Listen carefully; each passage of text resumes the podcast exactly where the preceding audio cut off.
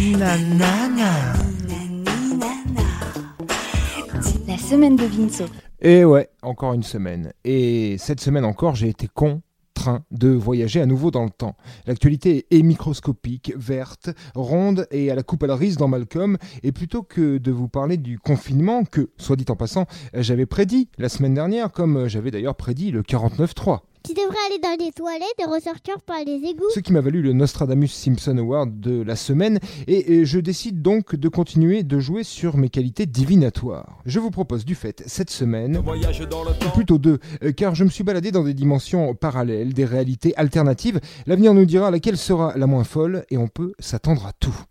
Le journal d'un confiné. Jour 187, 20 septembre 2020. Une fois encore, ce sont les avions qui m'ont réveillé. Le groupe électrogène est en rade. Il ne me reste plus grand-chose. Va à nouveau falloir que je parte siphonner. Toujours plus risqué, car toujours plus loin. Heureusement, il nous reste quelques pastilles d'iode, et la liqueur de fraise faite en juin commence à sentir bon.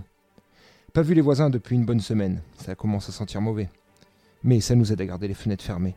Depuis que Macron s'est pendu au dossier de sa chaise, lui qui avait pourtant tout fait pour protéger Brigitte de cette pandémie, n'aura jamais hélas réussi à se remettre de sa disparition. Et bien depuis ça, c'est Gérard Larcher qui dirige le pays. Enfin, il paraît, puisqu'à part les patrouilles, on ne voit plus personne. Et puis, ça fait quelques jours qu'ils ne sont pas passés.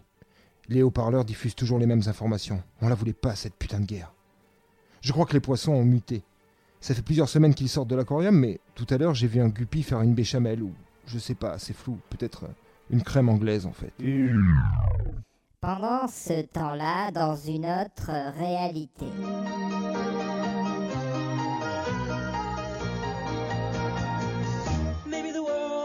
Le journal d'un confiné. 20 septembre 2020. Ce matin encore, ce sont les oiseaux qui m'ont réveillé. Ils sont de plus en plus nombreux depuis que les véhicules sont interdits. Mon éolienne fonctionne bien et les batteries récupérées sur toutes ces voitures abandonnées nous assurent un bon stockage. Malheureusement, Internet n'est toujours pas revenu et l'excès de compost des toilettes sèches du quartier commence à embaumer l'air.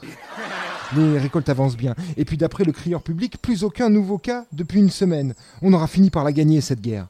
Depuis que le virus a tué Donald Trump, Marine et Jean-Marie Le Pen, Laurent Vauquier, Éric Zemmour, Pascal Pro, Cyril Hanouna, Michel Sardou et Matteo Materazzi quasiment en même temps, en ce jour de grâce du 18 juin 2020, les gens ont finalement compris. Les bourses ont fermé leurs portes et les pays ont ouvert les leurs. Face à la pression populaire, Emmanuel Macron a abdiqué en faveur de Pierre Rabhi. L'international libertaire est devenu notre hymne national et les places Fidel Castro fleurissent un peu partout. On va être bien ici. Et puis, je sens que je deviens une meilleure personne. Je suis moins douillé, je suis plus volontaire, persévérant, je suis moins fourbe, moins menteur, je suis plus tourné vers les autres, je suis plus sensible, plus humain, je suis devenu une meilleure personne. J'en suis sûr car depuis ce matin, j'ai mes règles. Vous êtes un hasbi. Votre heure de gloire est derrière vous. Ou pas. Allez, bonne bourre mes petits parents de tous ces boomers du futur qui naîtront en janvier. Covidamment. Covidamment. Et il y a tous ces corps, et il y a tous ces morts, même des enfants. Covidamment. Covidamment. On a besoin encore, toujours plus fort, de votre argent. Covid. Non, c'est la fin du monde vite, il faut qu'on baisse. C'était la semaine de Vinceau. Il n'a encore pas fait grand-chose. Hein.